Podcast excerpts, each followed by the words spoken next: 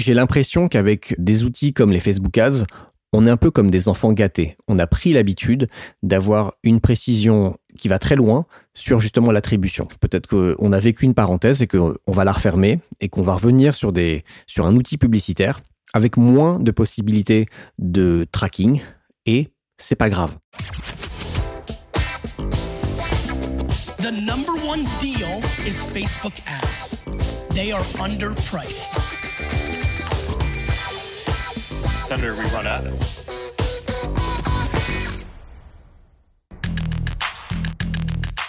Bienvenue dans No Pay No Play, le podcast qui résume vite et bien tout ce que vous devez savoir si vous utilisez la publicité Facebook pour développer votre business. Je m'appelle Joseph Dogno de neomedia.io et je vous retrouve tous les 15 jours pour vous aider à mieux comprendre les évolutions et les bonnes pratiques de l'outil publicitaire de Facebook et d'Instagram. Aujourd'hui, c'est un épisode un petit peu plus court que d'habitude, pas d'interview, pas de sujet vraiment focus, mais plutôt on va parler de l'actualité parce qu'il y a eu énormément d'annonces faites par Facebook ces deux dernières semaines. Et surtout, la plus grosse actualité, c'est le lancement de la mise à jour d'iOS 14.5. Et donc, je vais revenir un petit peu sur cette mise à jour, tout ce que ça implique, tout ce que vous devez faire si vous n'avez pas encore fait. Donc, ce sera un petit rappel, un petit récapitulatif.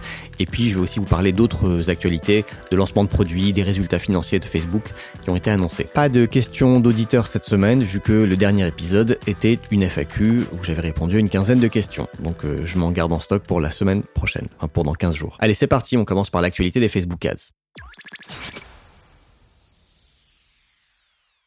Je vais commencer ces actualités par l'annonce des résultats de Facebook pour le premier trimestre 2021, qui était assez attendu parce que euh, ça donne un petit peu le ton pour l'année à venir. Et puis, euh, on observe toujours en général une baisse des résultats par rapport au quatrième trimestre de l'année précédente, qui est une grosse activité avec le Black Friday, Noël, la, enfin la fin d'année quoi. Facebook a publié ses résultats au premier trimestre 2021 et pas de surprise, ils sont excellents. Le chiffre d'affaires est de 26,1 milliards de dollars, soit 48% de plus que euh, le premier trimestre 2020. Donc grosse augmentation de l'activité. Encore plus impressionnant, c'est le bénéfice annoncé par Facebook à 9,5 milliards de dollars juste pour le premier trimestre, ce qui est une augmentation de 94% par rapport au premier trimestre 2020. Donc en un an, Facebook a quasiment doublé ses bénéfices sur un trimestre. C'est vraiment impressionnant. En termes d'usage, les utilisateurs actifs mensuels de Facebook euh, sont à 2,85 milliards de personnes.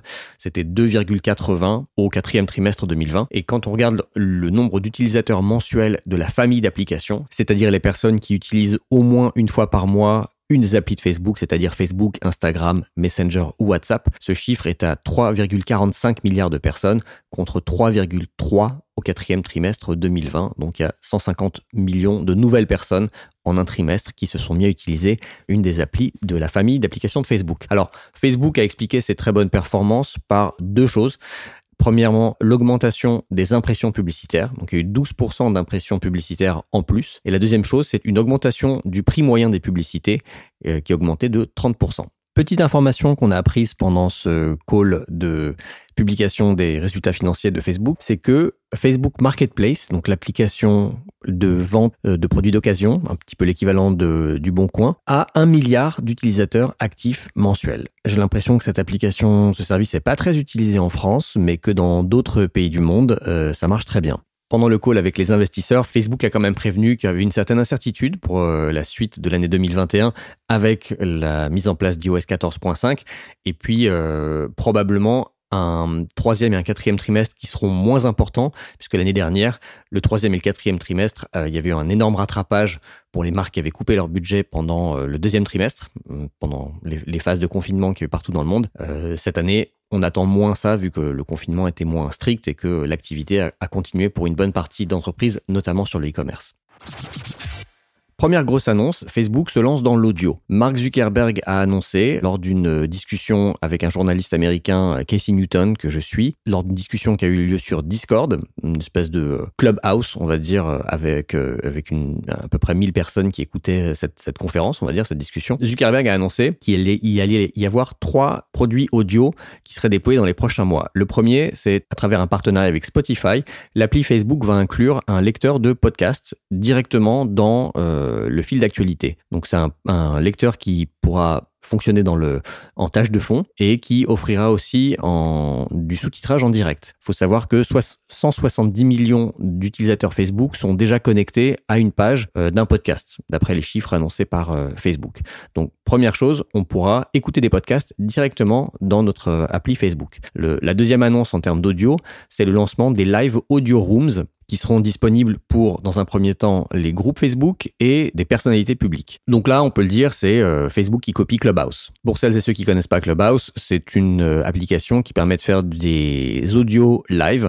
Donc euh, si j'ai l'appli sur mon téléphone, je peux la lancer et je peux diffuser de l'audio comme si je faisais un Facebook Live vidéo. Simplement, ce sera que du son. Et n'importe qui peut se joindre à cette live audio room pour écouter ce que je raconte et je peux éventuellement faire monter des personnes sur scène, entre guillemets, pour qu'elles participent à la discussion, qu'elles animent la discussion avec moi. Donc Facebook probablement ne peut pas racheter Clubhouse, sinon je pense qu'il l'aurait fait. Du coup, il lance euh, un copycat comme ils l'ont déjà fait avec euh, les Instagram Reels, euh, où ils, se sont fortement inspirés de TikTok, ou avec les Stories qu'ils ont piqué à Snapchat. Et la troisième annonce en termes d'audio, c'est ce qui s'appelle les Soundbites. Donc Facebook va lancer un nouveau produit. Les Soundbites, ce sera des extraits sonores assez courts qu'on pourra enregistrer euh, directement depuis un téléphone, sur lesquels on pourra mettre des effets et qu'on pourra publier sur le fil d'actualité ou en Stories, j'imagine. Ça n'a pas été dit, mais je pense que ce sera le cas. Donc comme souvent, Facebook euh, observe euh, le développement d'une tendance très forte. Ici, l'audio,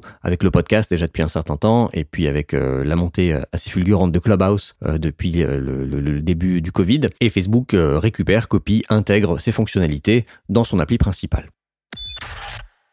Autre annonce depuis le dernier épisode de No Pay No Play, ce sont plusieurs nouveautés en termes de publicité. Il va y avoir des publicités Instagram Reels, il va y avoir un meilleur ciblage pour les vidéos in-stream et des sticker ads. Alors commençons par les publicités Instagram Reels. Donc les Instagram Reels, pour celles et ceux qui ne connaissent pas, ce sont des clips vidéo avec de l'audio, de la musique en général.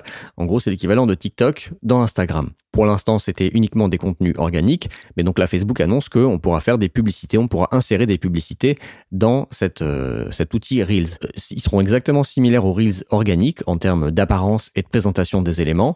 Ils pourront durer, en tout cas les publicités Reels pourront durer jusqu'à 30 secondes et les utilisateurs auront la possibilité de les liker, de les commenter, de les enregistrer et même de les partager. La seule différence avec les Reels organiques, ce sera une mention, une étiquette sponsorisée, pour euh, la transparence, pour indiquer aux utilisateurs que c'est une pub, et un call to, un call to action, un bouton d'appel à l'action, qui sera pour l'instant le bouton Shop Now, donc acheter maintenant. Il y en aura certainement d'autres qui arriveront par la suite, comme les boutons d'appel à l'action qu'on peut voir sur les pubs Facebook ou Instagram, en savoir plus, écouter maintenant, s'inscrire, etc. Donc pour ces publicités Instagram Reels, les tests commencent dans un premier temps en Inde, au Brésil, en Allemagne et en Australie. Comme souvent, Facebook euh, lance ce genre de nouveaux produits dans quelques pays et ensuite, il devrait l'élargir euh, à plus de pays d'ici la fin de l'année. Lors de cette annonce, Facebook a aussi euh, expliqué qu'il lançait un test mondial pour les publicités vidéo in-stream sur des contenus avec des thématiques similaires. Les publicités vidéo in-stream, ce sont des publicités vidéo qui s'insèrent dans des vidéos en général assez longues, où au bout de 45 secondes, je crois, on peut commencer à voir des publicités qui pour le coup sont courtes, qui durent que 15 secondes. Donc c'est des coupures publicitaires quand on est en train de regarder une vidéo assez longue. Donc comme tout le ciblage publicitaire sur Facebook, aujourd'hui on peut cibler des personnes selon des catégories sociodémographiques, selon les centres d'intérêt, les comportements, et choisir le placement in-stream parmi tous les placements qu'on a. La différence c'est que maintenant on va pouvoir cibler les publicités en fonction du sujet d'une vidéo. D'après ce que j'ai compris, le ciblage va comporter plus de 20 sujets de vidéo, comme par exemple le sport, et 700 sous-sujets, comme par exemple le baseball, le basketball, le golf ou la natation. Ça, c'est ce que Facebook a expliqué. Les publicités pourront être placées uniquement dans des vidéos de d'au moins 3 minutes, vu que, comme je vous le disais, la pub ne s'affiche qu'au bout de 45 secondes de vidéo lue. Donc c'est une nouveauté intéressante puisque ça va permettre aux marques de ne pas seulement cibler une audience en fonction de leurs intérêts, mais directement un sujet. Et donc les marques auront plus de contrôle sur l'endroit où les pubs sont placées, ce qui permettra de, par exemple, que les pubs ne soient pas mises en lien avec des sujets qui font pas du tout partie de leur identité de marque. Par exemple, si vous êtes, je sais pas moi, une marque de bijouterie haut de gamme, peut-être que vous ne voulez pas être diffusé dans des vidéos in-stream qui parlent de, je sais pas moi, de sport ou de politique, par exemple. Donc c'est une nouveauté très intéressante. J'ai hâte de voir ça. Il faut pas oublier que chaque mois, il y a 2 milliards de personnes qui regardent des vidéos sur Facebook, dont 70% sont regardées jusqu'à la fin. Enfin, dernière annonce, en termes de nouveaux produits, Facebook va tester dans les prochaines semaines les sticker ads pour les stories Facebook. Donc les stickers, ce sont des espèces de petites étiquettes, des petits dessins qu'on peut insérer dans les stories. Et donc les marques vont pouvoir créer des stickers sur mesure pour des créateurs, pour des influenceurs avec qui euh, elles font des partenariats, ce qui permettra à ces influenceurs d'avoir un nouveau moyen de monétiser leur audience. Je ne sais pas si vous l'avez déjà vu apparaître dans votre compte, mais dans certains comptes euh, auxquels j'ai accès, dans le gestionnaire de publicité, il y a une nouvelle mention lassitude qui est apparue. Elle s'affiche au niveau de l'ensemble de publicités quand Facebook estime que votre audience cible a vu la même créa un trop grand nombre de fois. Ce qui est intéressant, je trouve, c'est que cet avertissement prend en considération toutes les expositions récentes de l'image ou de la vidéo présente dans la publicité, y compris les expositions qui sont issues d'autres campagnes de votre page. Donc, il s'agit bien de la lassitude par rapport à une créa, pas seulement par rapport à une publicité. Euh, cette dernière, on la surveille généralement via l'indicateur de répétition. Dernière news, on a appris la semaine dernière que il va bientôt être possible de créer des publicités directement depuis l'interface WhatsApp Business que certaines entreprises utilisent pour communiquer avec euh, leurs clients. Ce service apparemment est utilisé par beaucoup d'entreprises qui n'ont même pas de site web, donc qui ont simplement une page Facebook, un compte Instagram ou un, un, numéro de téléphone et donc un compte WhatsApp pour communiquer avec leurs clients. Et donc c'est un petit peu contraignant pour ces entreprises d'être obligées de passer par le business manager, le gestionnaire de publicité. Donc elles vont bientôt pouvoir le faire, créer des pubs directement depuis cette interface. Pendant le call euh, de mercredi dernier avec les investisseurs, Mark Zuckerberg a affirmé que un million d'entreprises, un million d'annonceurs utilisaient les publicités click to WhatsApp. Donc c'est des publicités de trafic, des campagnes de trafic, mais où on redirige les gens non pas vers un site web ou une application, mais vers un chat sur WhatsApp. Concernant l'actualité néo-média, je voulais juste vous dire que euh, j'ai fait une petite apparition, mais vraiment toute petite, dans le journal de l'économie de Radio Classique. Euh, radio Classique, euh, donc radio française qui diffuse principalement de la musique classique, mais qui est un journal, une édition du matin assez complète. Et donc, ils ont fait un sujet mardi 27 avril sur Apple, iOS 14.5 et l'impact sur les annonceurs. Voilà, donc j'ai une toute petite mention dans ce journal de l'économie. Si ça vous intéresse d'écouter tout le reportage qu'il y a eu sur iOS 14, qui dure 5 minutes, je pense, vous pouvez le retrouver dans la description de l'épisode. Pas de questions d'auditeurs cette semaine. Je voulais que ce soit un épisode relativement court par rapport aux derniers épisodes qui avaient tendance à, s'allonger. Et euh, je voudrais rentrer directement dans le vif du sujet et parler de la mise à jour iOS 14.5. J'ai déjà fait un épisode de No Pay No Play sur ce sujet en janvier dernier, janvier 2021, quand on a commencé à avoir des informations sur euh, ce qui allait se passer. Mais beaucoup de choses étaient encore floues et du coup j'ai voulu revenir dessus cette semaine puisque la semaine dernière, euh, depuis le lundi 27 avril, si vous avez jeté un coup d'œil à votre compte publicitaire, donc depuis la semaine dernière, a priori, vous êtes au courant que la mise à jour iOS 14.5 a commencé à être déployée donc le lundi 26 avril. Cette mise à jour contient donc la nouvelle fonctionnalité ATT pour App Tracking Transparency. C'est cette nouvelle fonctionnalité qu'on redoutait tant. Et une fois donc que les utilisateurs d'iPhone auront installé cette mise à jour, dès qu'ils ouvriront une app qui veut accéder à l'IDFA du téléphone, donc l'identificateur unique de leur téléphone, ils verront la fameuse pop-up leur demandant euh, s'ils acceptent d'être traqués. Un peu comme les bannières de consentement pour les cookies qu'on voit désormais sur tous les sites web. La grande question, c'est bien sûr quel est le pourcentage d'utilisateurs qui vont consentir ou pas d'être traqués? Je suis pas devin, je peux pas faire de prévision, mais l'étude la plus complète que j'ai lue sur le sujet que je vous ai mis en description de l'épisode, elle a été faite par euh, AppsFlyer et elle estime une moyenne d'opt-in de 39%. Presque L'amplitude est assez large selon le type d'application. Ça va de 12% à 64%. Et donc la moyenne est autour de 39%. Donc les changements que Facebook prépare depuis plusieurs mois sont entrés en vigueur, notamment l'outil de mesure agrégée des événements, cette nouvelle méthode de tracking qui permet quand même de traquer ce qu'on fait avec nos publicités, mais simplement qui va restreindre, agréger et retarder le reporting des événements de conversion.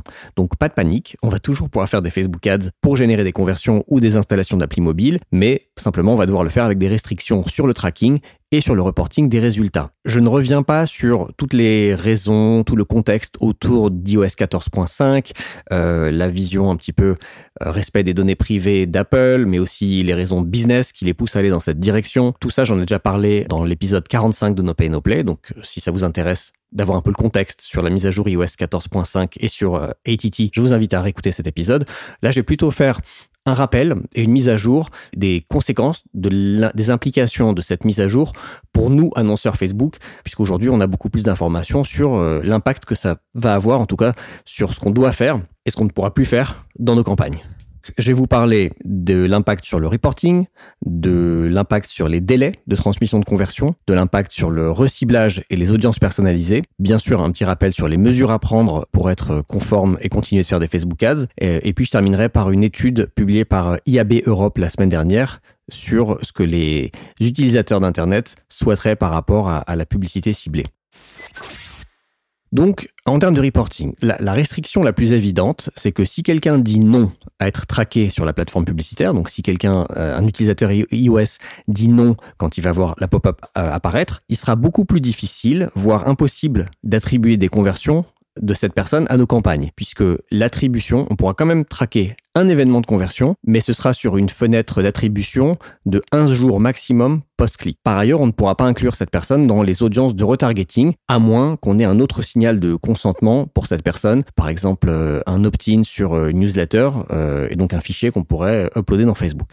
Donc en termes de reporting, l'attribution par défaut maintenant sur Facebook Ads, elle est à 7 jours post-clic pour toute nouvelle campagne. Les fenêtres d'attribution à 7 jours post-vue, 28 jours post-vue et 28 jours post-clic disparaissent complètement. À l'heure où j'enregistre, on ne peut plus distinguer malheureusement les conversions post-vue et post-clic dans le reporting du gestionnaire de publicité. Euh, vous savez, dans la section personnaliser les colonnes du gestionnaire, on avait des fenêtres de comparaison. Et donc on pouvait voir les, les conversions à un jour, 7 jours, 28 jours post-vue, un jour, 7 jours, 28 jours post-clic. Donc depuis le 26 avril, cette section a complètement disparu. Le problème, c'est que même si l'attribution euh, se fait sur une fenêtre un jour post-vue, 7 jours post-clic, on aime bien, certains annonceurs, moi y compris, on aime bien savoir quelles conversions ont lieu post-clic et quelles conversions ont lieu post-vue. À l'heure actuelle, on ne peut pas le faire. Donc euh, toutes les conversions sont mélangées, ce qui est un petit peu embêtant parce que pour certains annonceurs, les conversions post-vue n'ont pas la même valeur que les conversions post-clic. Bon, à voir, j'espère que Facebook réintroduira la possibilité de distinguer les deux types de conversions.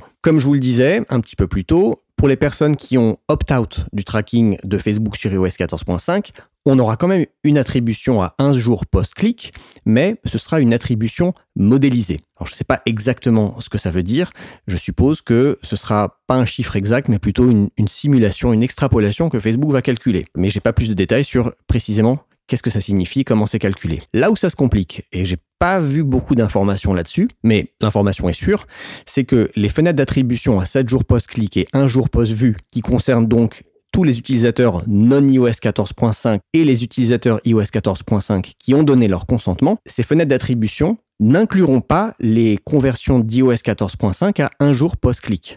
Vous me suivez? Donc en gros, si on veut traquer les conversions qui viennent d'utilisateurs iOS 14.5 qui n'ont pas opt-in et donc on ne peut traquer qu'à un jour post-clic, il faudra paramétrer ces campagnes avec une attribution à un jour post-clic. Donc en gros, j'ai l'impression qu'on ne pourra pas avoir dans le même reporting conversion iOS 14.5 pour les personnes qui n'ont pas opt-in, on ne pourra pas les avoir combinés avec tous les autres utilisateurs euh, non iOS 14.5 et les utilisateurs iOS 14.5 qui ont donné leur consentement. Un peu compliqué. Euh, du coup, là, si je comprends bien cette information, quand je regarde aujourd'hui mon reporting euh, dans le gestionnaire de pub, avec ma fenêtre standard de 7 euh, jours post-clic, 1 jour post-vue, je ne vois pas les conversions un jour post-clic qui viennent des utilisateurs d'iOS 14.5 qui n'ont pas consenti à être traqués. À voir si Facebook change ça dans, dans, le futur. Et dernière information, celle-là, il y a un petit point d'interrogation dessus parce que j'ai vu bah, en fait des informations un peu discordantes sur, sur ce point. Donc euh, je mets un point d'interrogation et si quelqu'un de chez Facebook écoute ce podcast, je veux bien qu'il m'envoie un message pour euh,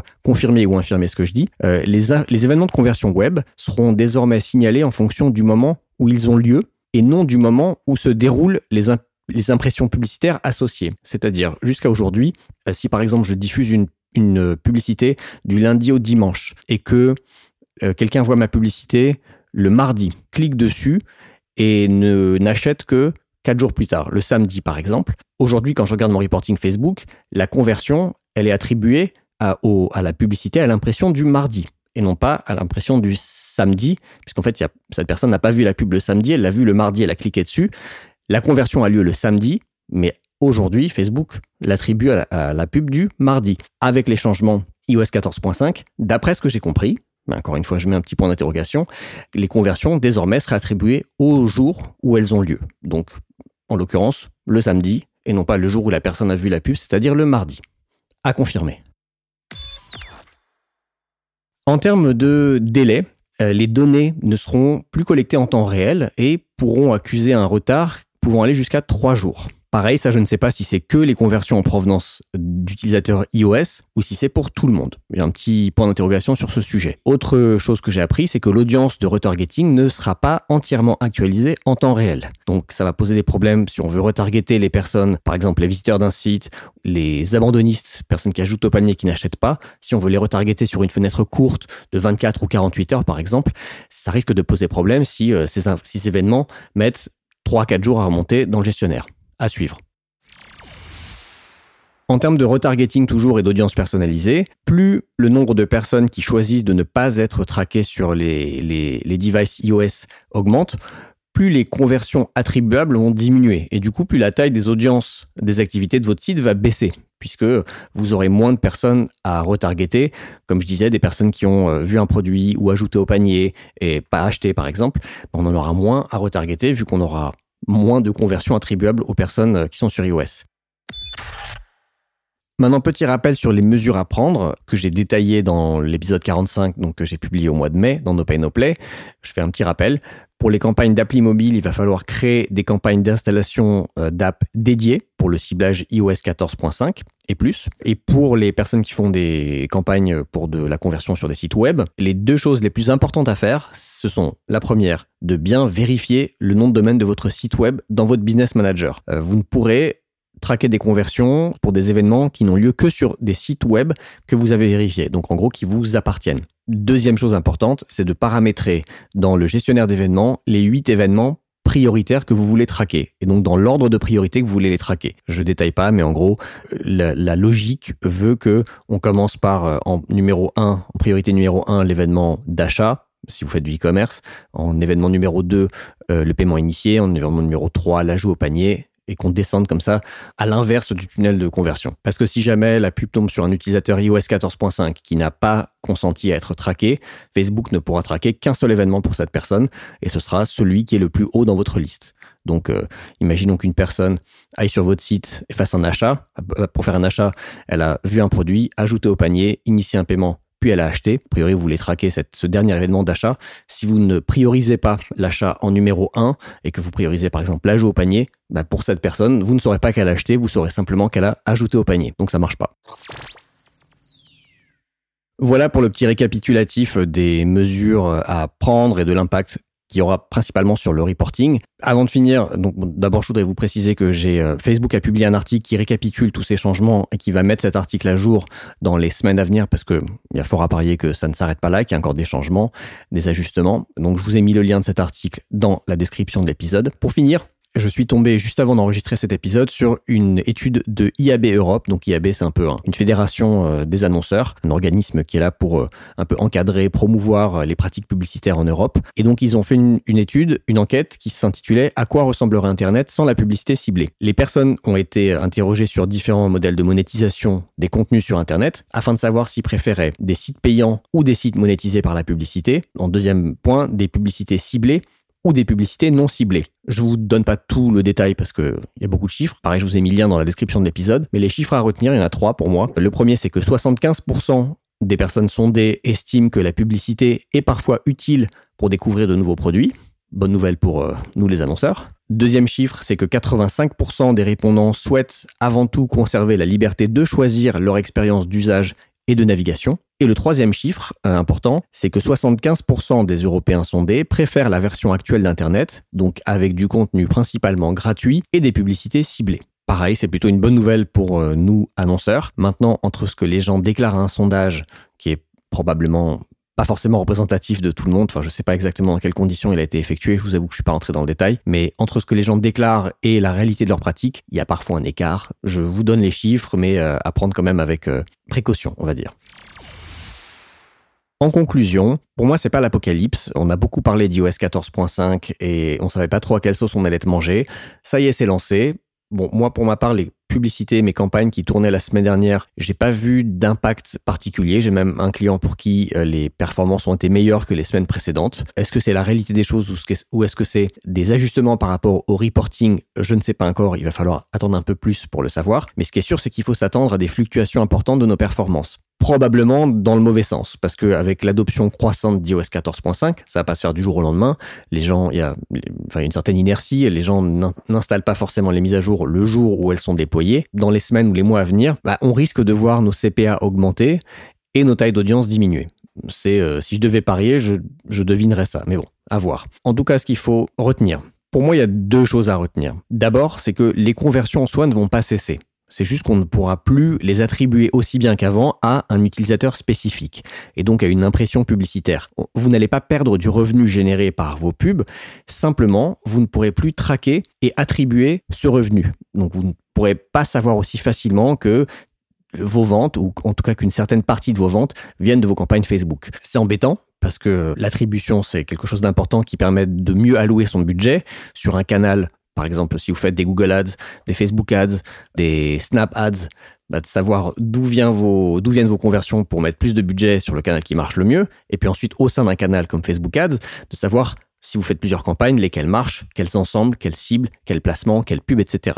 La, chose rassurante, et ce qu'il faut bien retenir, c'est qu'il n'y aura pas de, il y aura pas moins de revenus. Il y aura simplement moins de revenus attribués aux campagnes. La deuxième chose pour moi importante à retenir, c'est que on souffle, on se détend, ça n'est pas la fin du monde il y a eu de la publicité avant les Facebook Ads. Comment dire? J'ai l'impression qu'avec des outils comme les Facebook Ads, on est un peu comme des enfants gâtés. On a pris l'habitude d'avoir une précision qui va très loin sur justement l'attribution, de savoir ce qui marche en temps réel, que ce soit une créa, une accroche, un placement, une audience, un objectif de campagne. On a énormément d'informations sur tout ça. Mais faut pas oublier que à l'échelle de l'ère industrielle, depuis qu'on fait de la publicité, on va dire depuis un peu plus d'un siècle, c'est peut-être une parenthèse. Peut-être qu'on a vécu une parenthèse et qu'on va la refermer et qu'on va revenir sur sur un outil publicitaire avec moins de possibilités de tracking et c'est pas grave. Il y avait de la pub avant, elle marchait bien. On crache beaucoup sur les conversions post-vue, mais qu'est-ce que c'est que les conversions post-vue C'est la même chose qu'une pub télé. On n'avait pas de post-clic sur les pubs télé, on a toujours eu que du post-vue. Et c'était très difficile d'attribuer des conversions, des augmentations de chiffre d'affaires à une campagne télé. Il y a quand même des moyens de le faire, mais c'est sûr que c'était moins précis qu'avec euh, notre dashboard euh, Facebook Ads dans le Business Manager. Donc tout ça, je vais pas philosopher et débattre là-dessus, mais je veux juste dire que on a peut-être été des enfants gâtés de la publicité pendant quelques années et que on va nous enlever certains de nos outils, on va nous enlever certains de nos reporting, mais que c'est pas grave, on reste des marketeurs. Notre rôle ne va pas changer, ce sera toujours de communiquer sur des produits, sur leurs bénéfices, sur euh, l'avantage des services ou des produits qu'on veut promouvoir et c'est pas la fin du monde si on ne peut pas attribuer à plus de 7 jours, par exemple, une conversion qui vient d'un utilisateur iOS So what, j'ai envie de dire. J'arrête euh, pour mes réflexions philosophiques, mais euh, je pense que c'est important de remettre les choses en perspective et dans leur contexte, de dire que finalement, je pense que ça n'est pas très grave, tout ça. Voilà, J'espère que euh, cet épisode vous a plu et que cette mise à jour vous aura été utile. Si vous avez des questions sur euh, iOS 14.5, sur la pub Facebook, vous voulez échanger avec moi, n'hésitez pas à m'envoyer un petit message sur LinkedIn ou sur mon site neomedia.io slash contact. Ça me fait toujours plaisir. Si vous aimez le podcast et que vous voulez me soutenir, allez sur euh, Apple Podcast ou iTunes, me mettre un petit avis avec 5 étoiles de préférence. Ça me fait non seulement très plaisir et en plus ça m'aide à remonter dans les classements sur Apple Podcast. Voilà, je vous laisse et et je vous dis à dans 15 jours dans No Pay No Play. The number one deal is Facebook ads. They are underpriced. Senator, we run ads.